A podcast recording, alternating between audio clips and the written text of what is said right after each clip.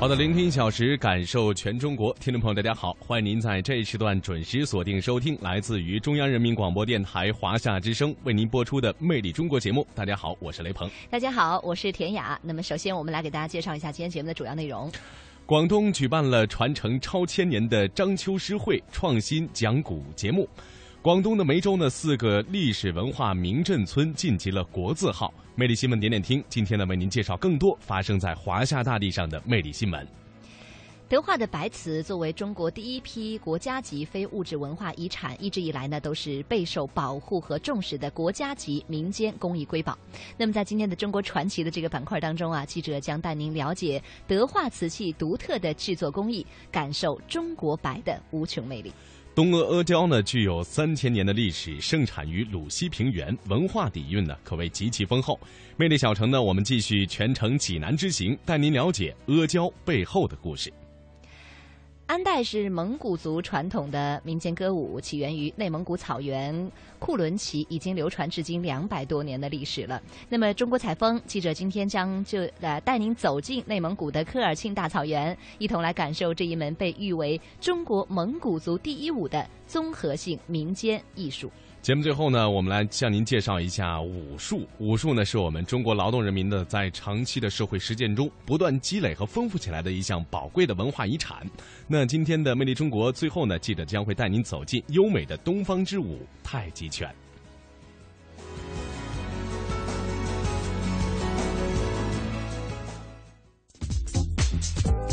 魅力新闻点点听。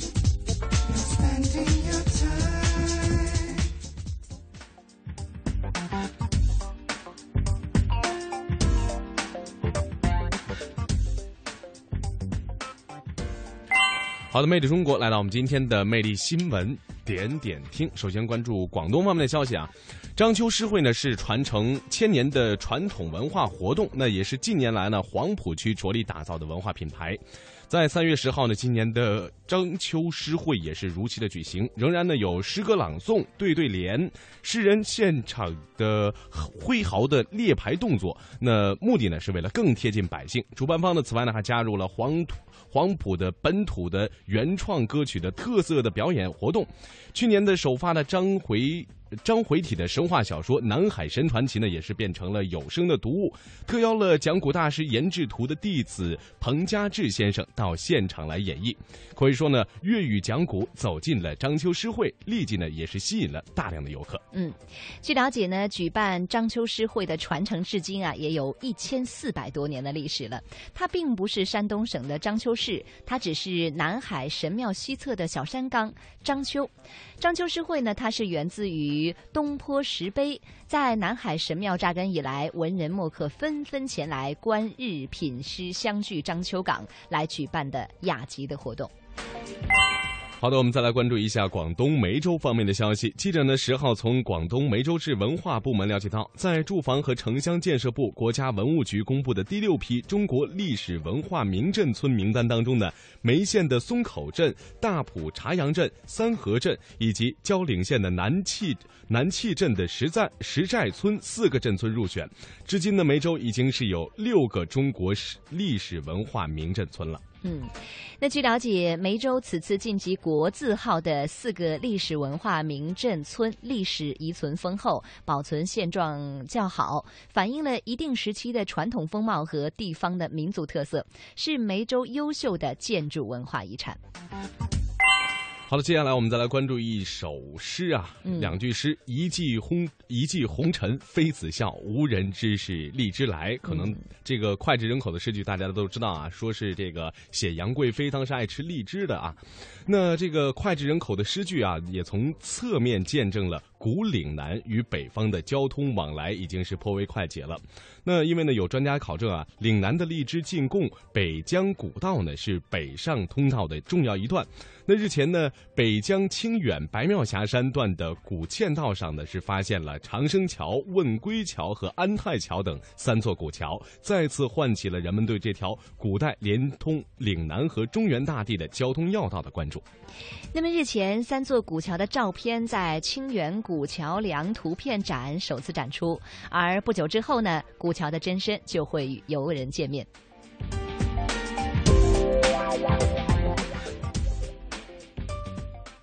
张开耳朵，用听觉感受，用听觉感受文化中国，活力中国，绿色中國，傳奇中国，科技中国。华夏之聲，魅力中国。华夏之声，魅力中国。小体现精致，小会拥有无穷魅力。中国的许多小城里，蕴藏丰富的故事，魅力小城。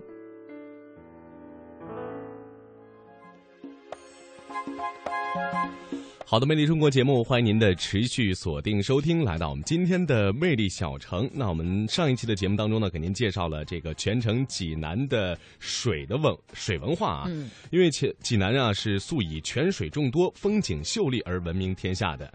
那在当地呢，除了水的文化之外呢，还有还有另外一种比较名贵的，也是众人皆知的一种东西，就是。當地的药材就是阿胶了啊。嗯，东阿的阿胶呢，它具有三千多年的历史，文化底蕴极其的丰厚。在《本草纲目》当中也有记载，阿胶厂本经上品，红景曰出东阿，故名阿胶。”没错，其实呢提到阿胶呢，也是一部。電視連續劇，大家可能比较熟悉的就是这个热播的那个大宅门。嗯，那其中的陈宝国饰演的白景琦呢，在济南贩卖阿胶的戏份呢，也是让人对他印象深刻。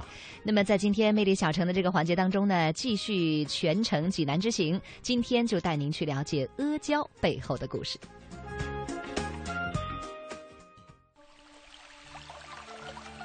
七十二泉，水甲天下。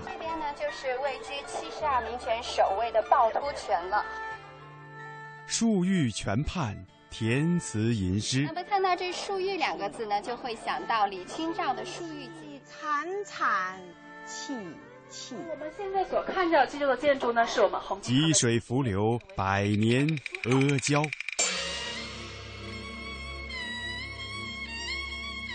魅力中国，我们走进全城济南，感受这座与水。共栖的城市。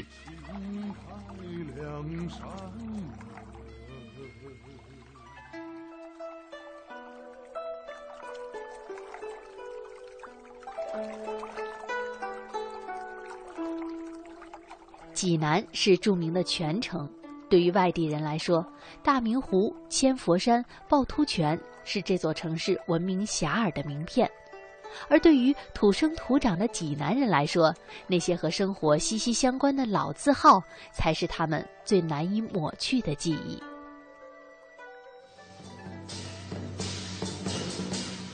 二零零八年五月七号，济南市政府的一项城市改造行动引起了国内外的关注。位于济南市中心的两座两层小楼，为了避开城市扩建中的公路，将要通过现代科技手段整体平移四十多米。在这项工程中，济南市动用了山东省最尖端的建筑工程队伍和科技手段。就工程的资金投入来说，已经远远高于重新修建几座这样的小楼。那么，这两幢小楼究竟有什么特殊的保护价值呢？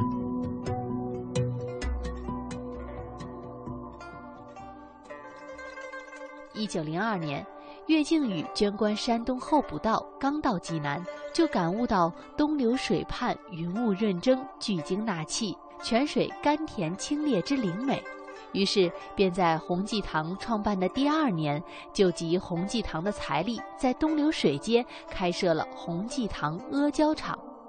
经典电视剧《大宅门》所描述的白七爷在济南所创办的龙胶庄，就是当年国内规模最大、在国内外影响深远的中华阿胶洪济堂阿胶厂的原型。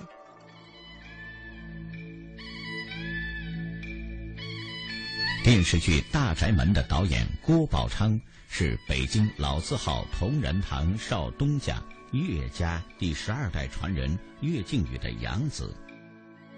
这部电视剧可以说比较忠实地反映了同仁堂的一段历史，其中有一段白家老七在济南开办药局的故事，讲的就是洪濟堂的创业经历。白家老七的人物原型便是岳靖宇。因为这个人呢，他性格在他这个家族里边，性格和一般的孩子不同，桀骜不驯的，啊，你越不让干什么，他越干什么。当时呢，他的这个叔叔辈的这人呢，哈，就老一辈的不让他，因为看他也不好好念书，不好好学习，哈，不能再上私塾，所以就不让他干什么了。说你你你别搞这个草字头的，草头就中药哈，不给你搞药。一九零二年的时候呢，他那个三叔啊，就花了个钱啊，给捐了个官儿，捐呢就说山东候补道一个道台啊，候补的，但是就说光有这个级别，没有这个实权。为了使岳靖宇离开同仁堂的医药行当，岳家长辈把岳靖宇打发到了山东。可是。让岳家老辈人没有想到的是，作为山东候补道来到济南的岳靖宇，却在济南发现了一个实现理想的商业机会。是每年三月二十左右，前后一个月的时间因为那是那个药商能够把周围那个居民的那个，别说房子了，连大门洞、那门楼里边都收下来，百人人人挤人，人挨人。岳靖宇在同仁堂的时候就知道，济南药师会已经有六百年历史，是山东、河南、江浙、安徽等地医药贸易的重要集会。岳靖宇来到济南的时候，山东巡抚杨世襄正在着手筹办官药局，岳靖宇便接受委托，筹办了山东官药局，并出任官药局总办。五年后的光绪三十三年，也就是公元一九零七年，山东巡抚杨世襄在政治斗争中落败，山东官药局被迫清产出卖。岳靖宇个人筹款两千大洋，购买了山东官药局的承办权，正式更名为洪济堂药店。岳靖宇从小受同仁堂医药文化熏陶。他把药店取名弘济堂，取的便是弘仁广布、济世养生的含义。一方面，为了遵从同仁堂“炮制虽繁，必不敢省人工；品味虽贵，必不敢减物力”的祖训，岳靖宇专门从北京同仁堂抽调资历深厚的药师、伙计，来到济南弘济堂。在药材的选料、炮制、处方等每个环节都严格选料用药，以保证弘济堂的药材货真价实。我家兄，他他叫王维直啊，他是弘济堂徒弟，见北京岳靖瑜啊，那日子还活着呢。他说：“你出过远门吗？”我说：“没有，上济南吧。”上我那块儿，呃，门市部啊啊，看看。由于洪济堂解放前的药师店员大部分都是从同仁堂来到济南的北京人，洪济堂便成为济南唯一的京派药行。另一方面，洪济堂遵从仁爱的济世救人思想，在经商的同时，以济世救人作为经营医药的前提。他也做了很多的这个慈善，正好救灾嘛，在这个灾救济灾民。为这个呢，弘济堂开始打下了基础，树立了威信。竖起威信的岳靖宇，很快把弘济堂做成济南数一数二的大药房，随后还连续开设了弘济堂西号第一支店和城区第二支店。如今只有弘济堂西号。被济南市人民政府作为历史文物坚定地保留了下来。我们弘济堂呢，最初建立于一九零七年，距今是百年历史。而我们现在所看到这座建筑呢，是我们弘济堂的第一支店，也称为是弘济堂的西号。创立时间呢是一九二一年，距今呢是百年历史了。呃，它这个座建筑呢，最初呢我们是要棚改拆迁的，在各方面的争取之下呢，咱们整体的保存下来。我们待会儿可以看到，咱们现在这个楼呢，以及后面这个副楼呢，两座楼是完全的跟以前是完全一样的，整体平移而保护了下来。我们现在可以看一下咱们这座临街的建筑，整个门面呢是一种中西合璧的建筑风格。而我们最上方那个圆形的图标呢，它是由一个繁体的月字以及周围灵芝赤虎所组成的。它呢是整个岳家店铺的标志，从而也证明了我们洪记堂呢是北京同仁堂岳氏家族在京外的分支。我们洪记堂呢是跟同仁堂同根同族的。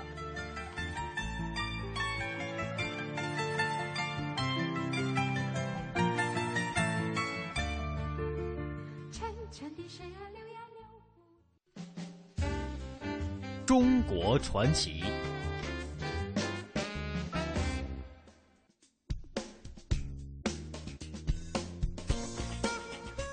好的，美丽中国，欢迎您的持续锁定收听，来到今天的中国传奇。泉州呢，德化作为中国的三大古瓷都之一，历史上由遗留下来的这个瓷器数量以及品种可谓是浩如烟海，不胜枚举啊。嗯、中国白这个颇具有东方意境的称谓呢，也是十七世纪的欧洲国家对于产自福建德化白瓷的美誉。嗯，那今天的中国传奇，我们记者呢将会继续带您了解德化白瓷这一国家级非物质文化遗产。那我们现在就跟随着记者的声音来感受德化瓷器独特的制作工艺。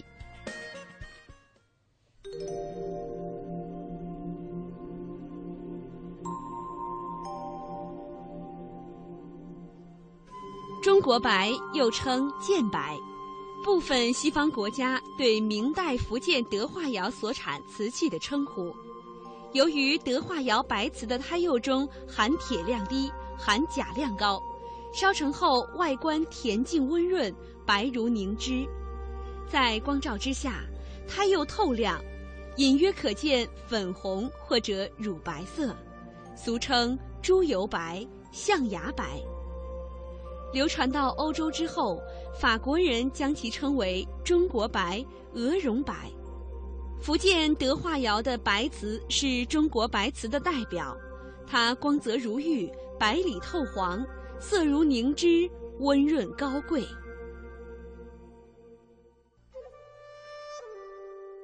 一九八七年，英国海洋探测公司在中国的阳江海域寻找当年东印度公司沉船时。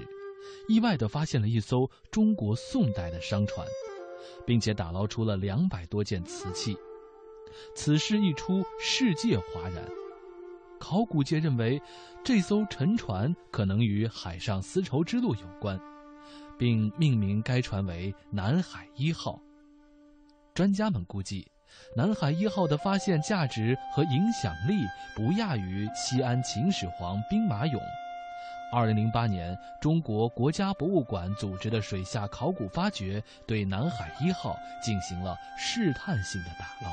德化陶瓷博物馆馆长郑炯新：“这个在世界上呢，可以说是首创，而且呢，难度呢是非常高的，因为是宋代的沉船，在水里面呢，那么有七八百年的时间，那么打捞上来呢。”能不能呢确保这些文物的安全呢，是一个非常重大的考验。那些散落在船体边缘的四千多件金、银、铜、铁、瓷浮出水面，在这一堆堪称为稀世珍宝的古器当中，人们惊奇地发现，大量瓷器竟然出自明中的德化窑。这些千年古物的沉浮背后，是德化瓷时代不衰的历史构成。今天的魅力中国，我们将向您讲述中国白德化窑白瓷的故事。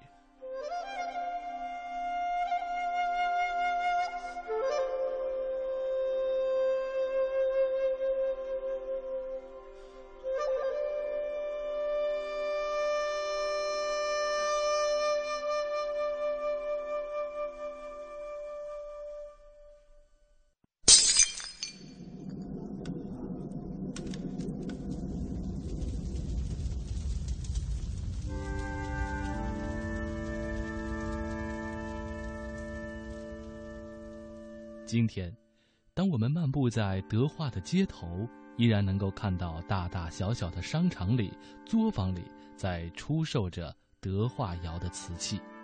白瓷的制作，眼下依然是这个城市的主业。瓷器也依然影响着很多人的命运。研究瓷器、制造瓷器、销售瓷器，甚至服务于陶瓷的周边产业，是大部分德化人的日常工作。夏日的德化艳阳高照，德化陶瓷一条街的人们就像千年以前的德化人一样，在创造着一件件精美的作品，而此时他们也在书写着别样人生。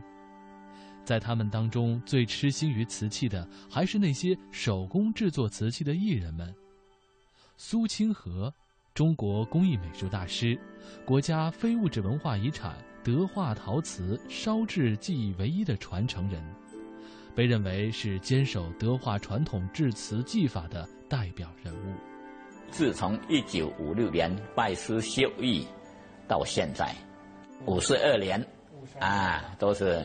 呃，从事这个陶瓷工艺工作，啊，至于因为陶瓷里面这个这个技术实在是是一个博大精深的一种啊技术，啊，可以容纳这个彩绘啊，这个呃书法啊、画工、雕刻，所以我在这个雕塑里面虽然嗅到这个雕塑技技术，还嗅到什么啊？这个陶瓷上的配方啊。还有这个画工的配置、颜色釉嘛，所以这个技术，这个雕塑技术可以说是一门博大精深的工艺。在苏清河的家里，我们能够看到很多精美的德化瓷器。这些泥巴在苏清河手里已经玩了五十多年了。然而，追溯苏清河前五十年的历程。也就等于再现了众多传统艺人的人生，甚至可以窥见千年德化艺人的历史。一般人家讲陶瓷两个字，有的人敢叫是，好像是很简单一件事。世界上陶瓷是火跟水呀，水跟火的啊，这个科学技术。开头我们在山上挖来土加工，要经过水去淘洗嘛。最后一关，你再好的作品，最后都要经过火关嘛，高温烧成。所以开始就水，最后就火。所以水火，古语怎么说？水火求财呀，不是容易一件事。啊，古有的人寄托希望说，水火求财要土地公保佑啊。啊，你本身想下苦功去搞好，一定会搞好。一次两次不成功，三次四次。啊，你不能说凭着说啊土地公保佑自己不不好好干，那不可能的事。一九四一年，像很多德化人一样，苏清河出生在当地一个制瓷家庭。耳濡目染，从小陶瓷就是苏清河生命的一部分。一九五六年，十五岁的苏清河被招入了。德化国营瓷器厂，在那里，他开始向老一辈艺人们学习传统白瓷的制作技法。德化国营瓷器厂也就成为了孕育他们这一代瓷器艺人的摇篮。因为我们这个瓷啊，这个呃白度高又好，所以这老一辈他就不不从外观去搞装饰，所以就白瓷上面就是。搞传统工艺就是德化的工艺瓷就是精雕细刻，所以我们都是用精雕细刻来体现出啊德化呃中国白德化这个瓷雕就是这样子精雕细刻的高档产品。哦，作为我们这一辈啊，哎，所以说向老一辈的技术接受过来，加以在我们加以说在创造啊，再加以锻炼，把这个传统技艺。好好从师傅学过来，再传教给新的一辈。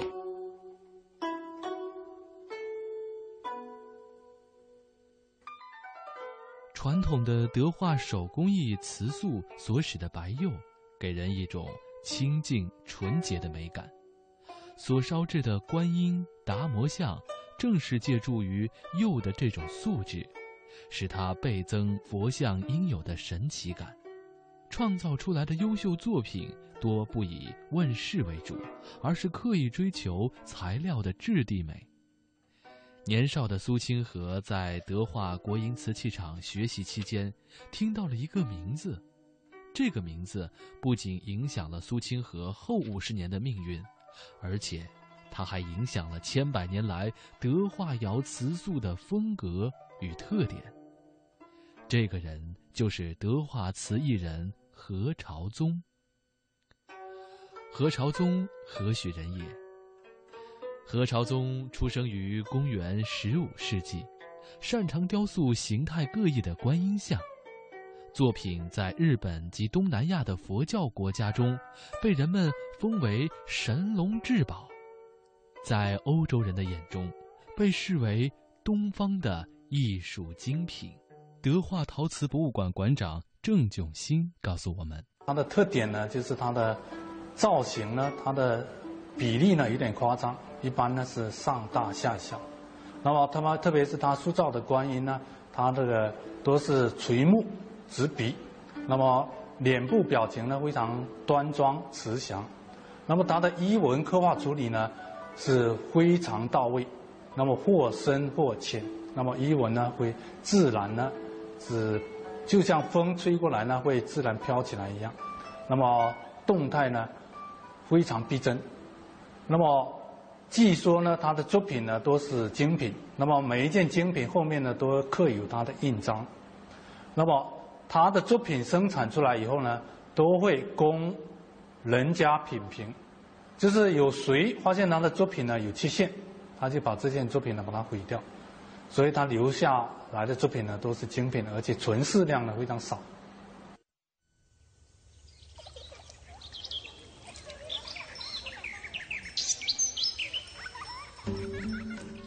德化瓷艺人何朝宗利用当地优质的高岭土，使用捏、塑、雕、刻、刮、接、贴等八种技法制作出来的德化瓷塑，形成了独树一帜的艺术风格，开创了德化窑雕塑艺术的新纪元。由于年代久远，没有记载留下何朝宗的任何资料。然而，他留下的作品的影响力却超过了众人参拜的神力。可以说，向何朝宗挑战是历代德化传统手工制瓷艺人们不懈努力的目标。然而，这种挑战只能以模仿的真假来衡量。高级工艺美术师张南章告诉我们：一个对佛教呢很有研究的啊，对雕塑呢。很有研究的一个这样一个大的文人，艺术成就呢一直影响着这个整个德化窑，乃至整个中国的各地的这个陶瓷产区里边呢，只要有做这个陶瓷雕塑的地方啊，那一些人呢都受过何朝宗的影响。张开耳朵，用听觉感受，用听觉感受文化中国，活力中国，绿色中国，传奇中国，科技中国。华夏之声，魅力中国。华夏之声，魅力中国。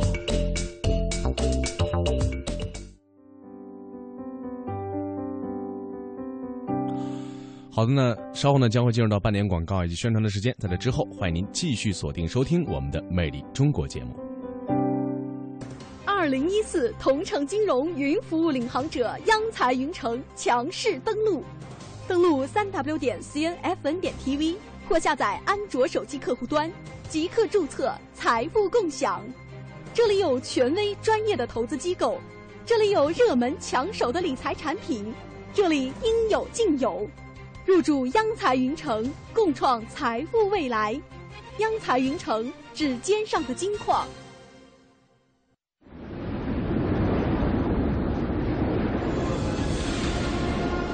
这是黄河之水的滋养浸润。这是黄土高原的豪放之情，这是山间溪流的潺潺诉说，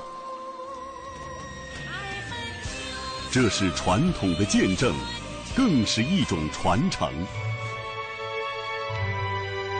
大美中国，来到这里，你可以欣赏的远不止这些。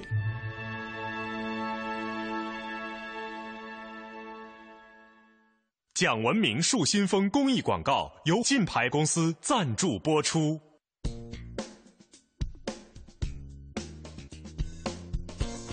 中国有九百六十万平方公里的土地面积，地区不同，差异很大。方言语调东西南北，经济变迁层次多样。想寻找中国的魅力，请您继续收听《魅力中国》，魅力中国，聆听一小时，感受全中国，感受全中国。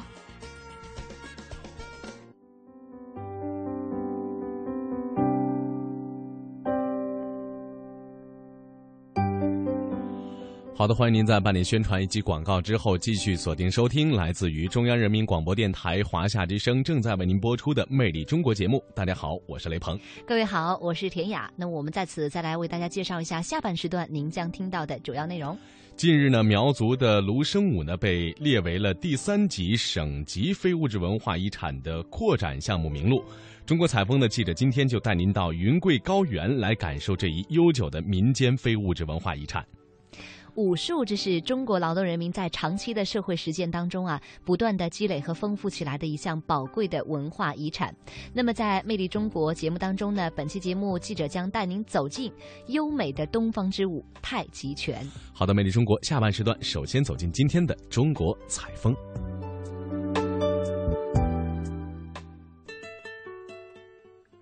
看，东西南北何其辽阔；听。古韵金曲，五彩缤纷。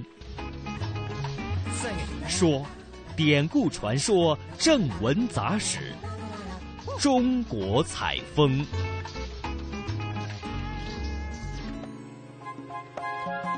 好的，来到我们今天的中国采风，首先来了解一条新闻啊，在三月十号，记者呢是从云南宜良县宣传部门了解到。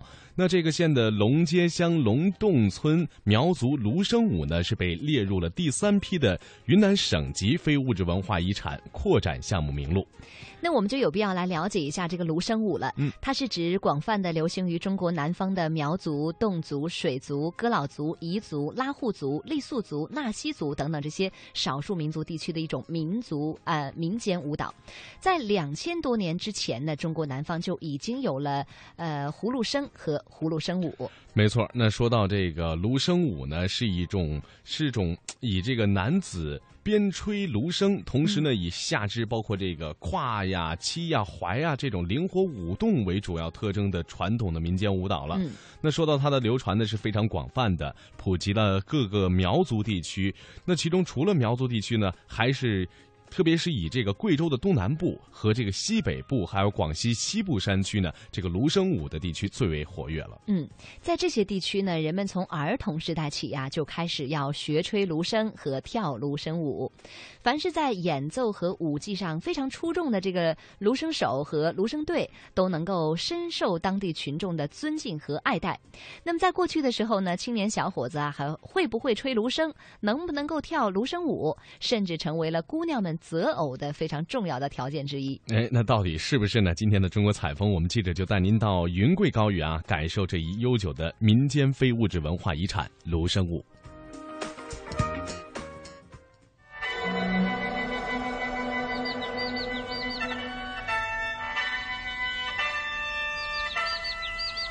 深山传出的曼妙芦笙曲。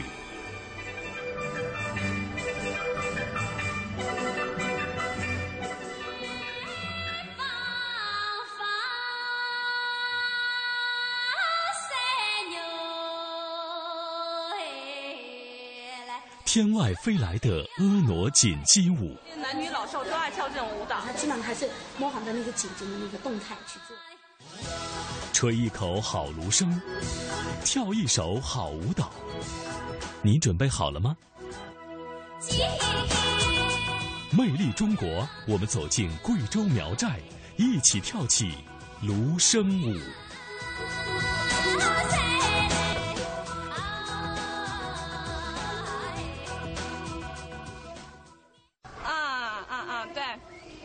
就去比赛了，以前就跳着玩吧，也也不知道这么美。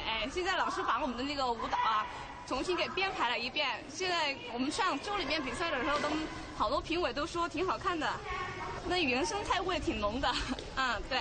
正在打电话的女孩叫刘君君，她和她所在的舞蹈队马上要参加一场名叫做“多彩贵州舞蹈大赛”的比赛。大赛是由贵州省政府组织举办，为了能够让更多的人了解，继而关注这里的民族文化，也为了原生态舞蹈能够更久远的传承下去，主办方特意设立了原生态舞蹈组。在前东南赛区的初赛上，由刘君君担任领舞的锦鸡舞得到了原生态舞蹈组的第一名。听到这儿，您可能会好奇，究竟什么是锦鸡舞呢？那咱们呀，还要先从锦鸡说起。锦鸡是苗家人的吉祥物，图腾的象征。生活在深山密林中的锦鸡，身上的羽毛色彩为头青、颈绿、深红。尾毛麻花，而且比身子长。锦鸡漂亮的羽毛，百鸟无比，因此很受到人们的喜爱。于是，心灵手巧的苗族姑娘用不同颜色的丝线仿照锦鸡的羽毛，刺绣成各种花纹图案的衣裙，穿在身上，就像锦鸡一样美丽。而锦鸡七彩的颜色，代表着苗家人向往五彩缤纷的生活，也表现了苗家人对锦鸡的崇拜。每当过年时节，喜气来临，苗寨里的芦笙手们便吹响芦笙堂，姑娘们就头戴打制着有数只锦鸡的银花，颈戴银项圈，胸佩图腾银盘，穿戴着自己刺绣的盛装，精心打扮，来到了芦笙堂，踩着四滴水，芦笙舞曲翩翩起舞，五彩斑斓的服饰好像锦鸡开展了漂亮的羽毛。所以叫做锦鸡舞。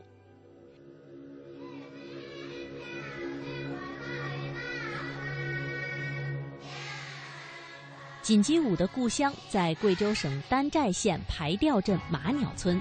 马鸟是排调镇的一个自然村落，而马鸟在苗语里的意思，也就是锦鸡的别称。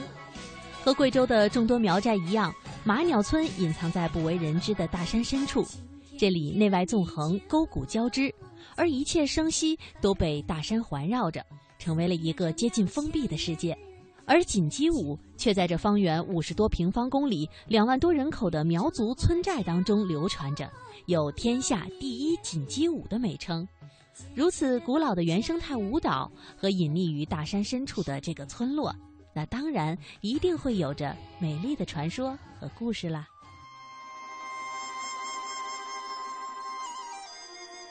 传说嘎闹支系苗族的祖先住在东方大平原上，后来迁到一个叫展奥对社的沙滩边居住，又因洪灾而沿江上行，来到丹寨县。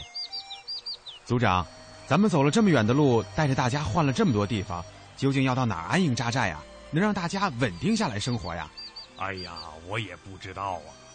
只是想要找一个能让大家种种粮食，哎，又不会被洪灾侵扰的地方啊！哎，是啊。哎，组长您看，那儿有只锦鸡。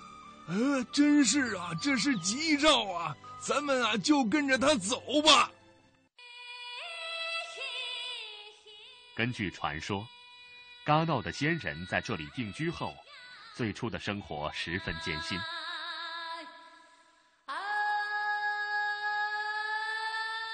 一天，一位仙人套到一只锦鸡，他在剖腹清洗时，将内脏随手丢在草棚外的灰堆旁。不久，这里长出了稻谷，人们再把这些稻谷播撒在山间田地，于是这里长出了大片的谷物。从此，他们从生存的困境中走了出来。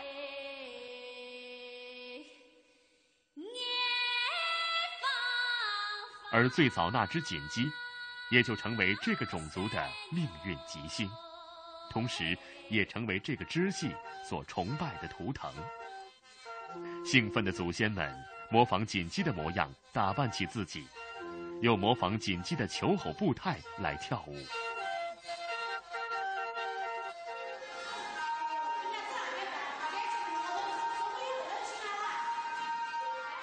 锦鸡舞是芦笙舞的一种，也是这种舞蹈当中最美的一个种类。当然了，这种舞蹈并非产生于排练厅当中，而事实上呢，刘军军和他所在的舞蹈队有很多人也都不是专业的舞蹈演员，他们大多都来自丹寨县排调镇马鸟村，也就是锦鸡舞的故乡。而搬上了艺术舞台的锦鸡舞，又和原生态的舞蹈有什么不一样呢？在排练间隙，刘军军正在试穿着新做好的演出服。我们演出的时候换衣服换的不是很快，所以就穿少一点，就意思一下。在老家他们就过节的时候他们穿的时候就穿挺多的，十多条。这个花的就像那个锦鸡的那个羽毛一样，就按照那个锦鸡的羽毛那样做。虽然这样的服装就是嘎闹苗人的服饰。但看起来啊，演出服还是要比马鸟村妇女生活的穿着要华丽的很多，而在一些细节上呢，也有一些略微的不同。在刘军军的记忆当中啊，从他懂事的时候开始，就已经开始跳锦鸡舞了。在我们那儿地方，这男女老少都会都爱跳这种舞蹈，从小都爱学跳。呃，就是在过节、过节、过年的时候呢，就就要围在一圈，就就这样跳。那锦鸡舞究竟有什么样的特色？要想跳好它，有什么秘诀吗？舞蹈队的指导教师黄秋兰告诉我们：他的头呢是自然的胯部带动的，头轻轻的有点往前往前点头，因为他那个头饰啊，呃，有点像宫廷式的那个头饰。然后呢，他那个银花呢，头上的那个银银饰呢也比较重，所以他呃就很轻轻的，有时候就像那个鸡，那个锦鸡呢啄食觅食的时候呢。轻轻的啄食吃吃那那那感觉，啊，他基本上还是模仿着那个锦鸡的那个动态去做。怎么样？听上去好像并不是特别难，对吧？核心呢就是模仿锦鸡的动作，但是啊，真要是实际操练起来，可就不像想象当中的那么容易啦。那接下来，不妨我们一起起身活动活动，一起来学习一下锦鸡舞的基本舞步吧。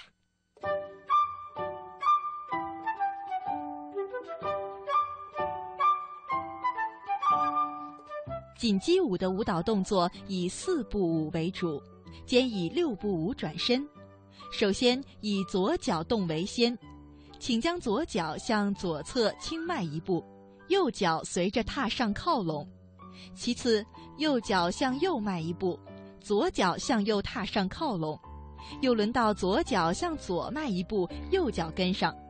到第四回即用六步舞转身一百八十度，如此往返。侧身相随，围成圆圈，缓慢前行。怎么样？不知道您学会了没有？可能这个时候呢，你在好奇，好像这个舞蹈跳起来没有那么好看。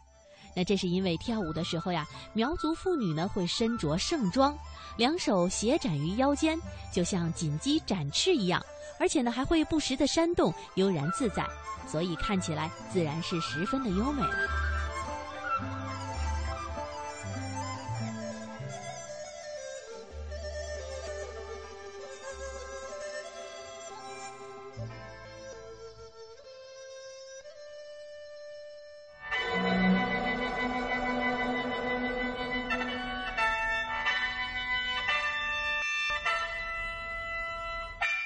芦笙是为锦鸡舞伴奏的乐器，而芦笙不分大小，全部呢都是要由男性来吹奏的。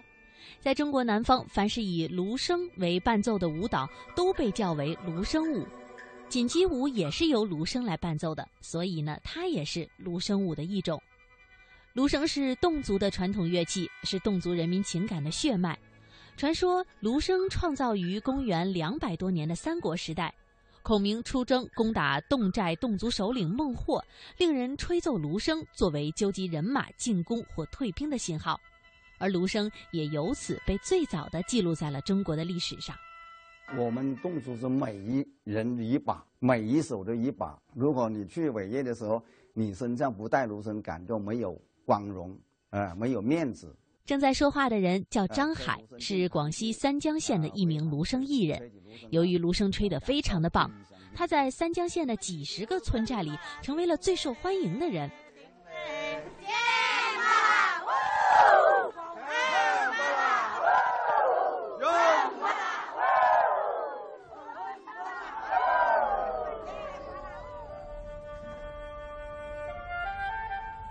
三江县在广西西部，跟锦鸡舞的故乡丹寨县一样，也是深藏在大山深处，交通闭塞，人迹隔绝。为什么芦笙会在这样一个大山深处的村寨里如此受欢迎呢？中央民族大学教授贾忠义介绍说，在苗族和其他民族生活的南方地区，啊，平时这个山村都非常的安静，有时候静的一点点，我们可以听到天空的声音。啊，但是呢，就是这样一种过分的安静，它也增加人的内心的落寞。因此呢，呃，在这种聚众欢愉的这种场合里面，就需要一种就产生很大的声音的这样的器物。足不出户，感受中国魅力，感受中国魅力。华夏之声，魅力中国。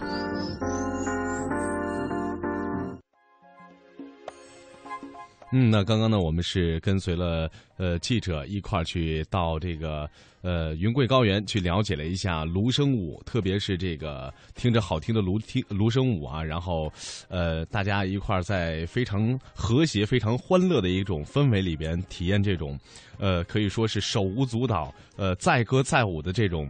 呃，情况和情境呢，可以说是让人是非常非常印象深刻的。嗯，因为之前呢，我也是在前年的时候去过一趟云南。嗯，那这种情况，大家围坐在一起跳舞啊、唱歌啊，然后晚上又有篝火，这种情况，大家可以设想一下是多么的美妙啊。嗯，那接下来的魅力中国呢，我们今天要向大家推出的是这个我们大家耳熟能详的一套。动作吧，我理解的是一套动作，但是它又是我们中国的劳动人民在长期的社会实践当中啊，不断积累和丰富起来的一项非常宝贵的文化遗产，就是武术了。那我们这期节目当中为您介绍的是武术其中的太极拳。嗯，相信说到太极拳呢，它的拳法大家都是再耳熟能详不过了，有很多的词儿来形容它。你比如说像什么刚柔并济啊、四两拨千斤、行云流水等等，都非常好的来形容了太极拳这种东方之舞的美感。没错，那今天的魅力中国呢，我们就带大家到太极拳的发祥地河南省温县陈家沟，一起去探秘这优美的东方之舞——太极拳。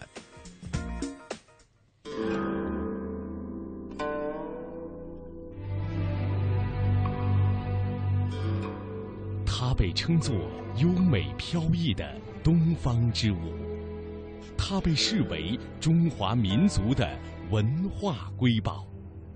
它是集颐养性情、强身健体、积极对抗等多种功能为一体的智慧型武术。本期《魅力中国》带您走进优美的东方之舞——太极拳。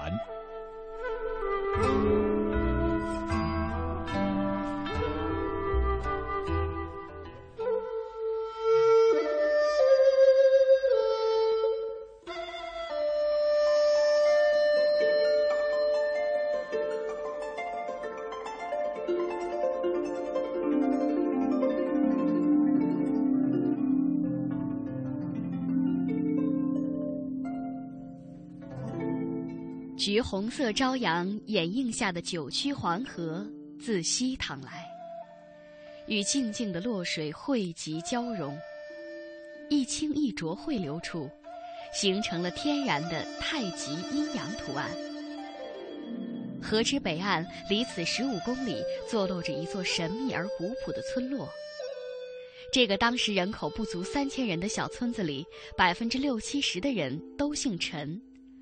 六百年前，这个村落就开始被叫做陈家沟。六百年后的一个清晨，宁静而安谧。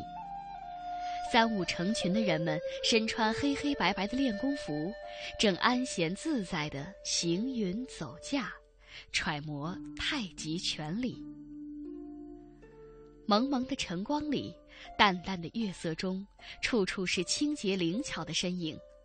英姿勃发的陈王庭、陈有本、陈小旺走在街市上，牵引着小城人羡慕的目光。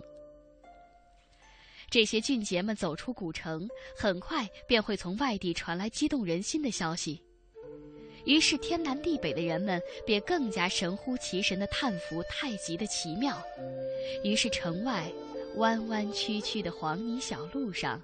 就会有更多身背青布包袱前来投师的外乡人。越来越多的人们听说了这座古城——世界太极拳运动的发祥地河南省温县陈家沟。他们惊奇地发现，古老的太极拳和它蕴含的神秘的太极文化，不仅在健身上具有不可替代的自身和谐作用，而且在人与人、国与国、人类与自然、地球与宇宙和谐等方面，都具有极为深远的哲学意义。太极拳的创始者是河南省温县陈家沟村的陈王庭。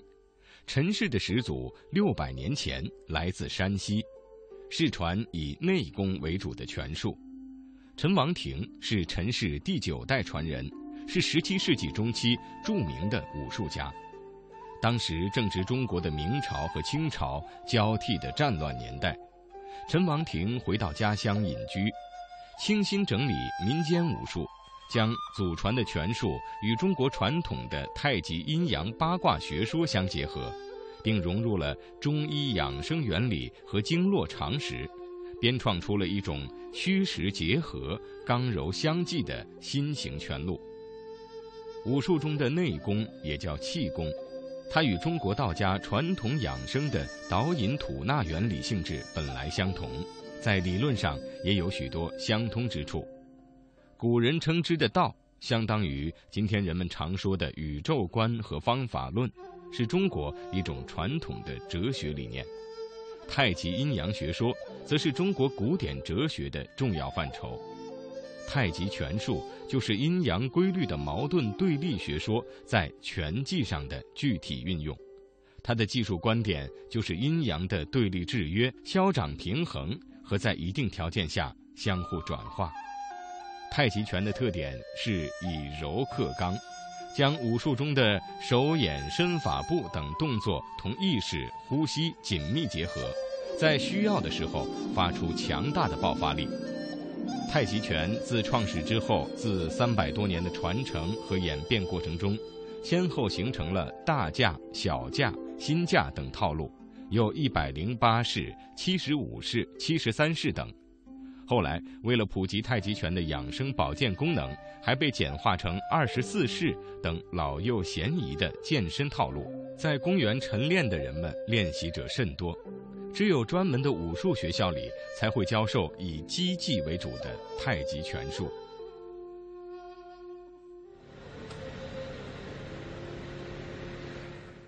我们慕名来到了传说中的传统太极拳发源地——河南省温县陈家沟。一步入陈家沟，就犹如进入了太极文化的圣地。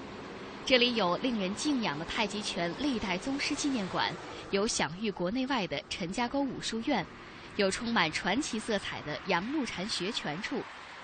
今天的第一站，我们来到了陈家沟武术院。在陈家沟武术学院，可以一览当代太极拳师的风采。在武术馆大厅的四面墙壁上，可以看到当代太极拳名家以及后起之秀的展板。其中，当代太极拳大师陈氏十九式太极拳传人陈小旺，曾多次夺得全国太极拳太极推手冠军，以其精湛的武技折服武林。与他相邻的是当代太极拳大师陈氏十九式传人、全国武术十大名师陈正雷。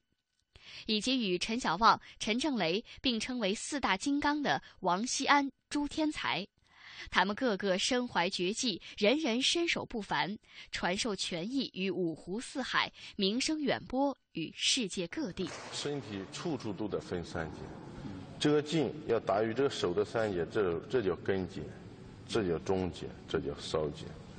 臂呢，这个肩膀这里就叫肘，这里为中节。手这为梢节，你在运运用太极拳的时候，不管哪一招哪一式啊，都要通过太极内功的气，运送到根节、中节、梢节。梢节不光是这只手，两只手也一样。所以太极拳里面有起，所以说这个劲都要到达达到梢节。说话的人叫王占军。是这里以教授太极拳为主的武术学校的主教练，他现在正在教的是一位从韩国来的学员。他在这里呢，已经学习两三年了。开始的时候来这里呢，因为韩国和我们中国的一些语言嘛不沟通，所以他练习起来就是比较困难。就是说我给他讲一些东西，他没有办法吸收，只有可以就是通过老师那些肢体啊、肢体运动，他可以看，然后他就去消化。但是就是通过长时间，嗯，我们交流呢，语言现在还可以。就是说我讲一些太极拳的一些东西呢，基本上他可以听得懂。再加上他练功，他也非常刻苦。太极拳极尽阴阳变化之玄妙，步履灵活，外柔内刚，变化无穷，讲究借力打人，以柔制刚，被武术界奉为技击之冠。王占军曾经获得了全国最大重量级别的太极推手冠军。而且他的一个绝活还被载入了大世界吉尼斯纪录。太极拳的内功，你练习呢，它是有方法的，也就叫做吐纳术，也就是肢体、意念、呃气三个要配合，然后是气贯于丹田，形容涌泉，达于四少。但是说讲起来就是说简单，但是在练习的中就是复杂，它需要成千上百遍的去练习。老师，老师呢，要不断的去纠正呼吸，呃，看看气感走到肢节哪一个关节了没有，这个是非常重要的。而成为与日本重量级相扑冠军的推手较量，是让王占军最为难忘的比赛经历。王占军先生有没有和相扑的选手切磋过武艺？没有。王さんも今まで相撲と交流したことはないです。嗯，我一看鼠太郎呢，心里就嗯吃了一惊，因为两米零三的个子我倒见过，但是 四五百斤的人我确实也没见过。一到一看那腰都特别粗，看人还在仰着头看，哎呀，太大了。这半个小时我想过以后想了想，我说必须得用太极拳的一个旁劲、合劲加咧劲，它综合的运用。就是用运不好也不可以，但是要讲到最恰当的时机。足不出户，感受中国魅力，感受中国魅力。华夏之声，魅力中国。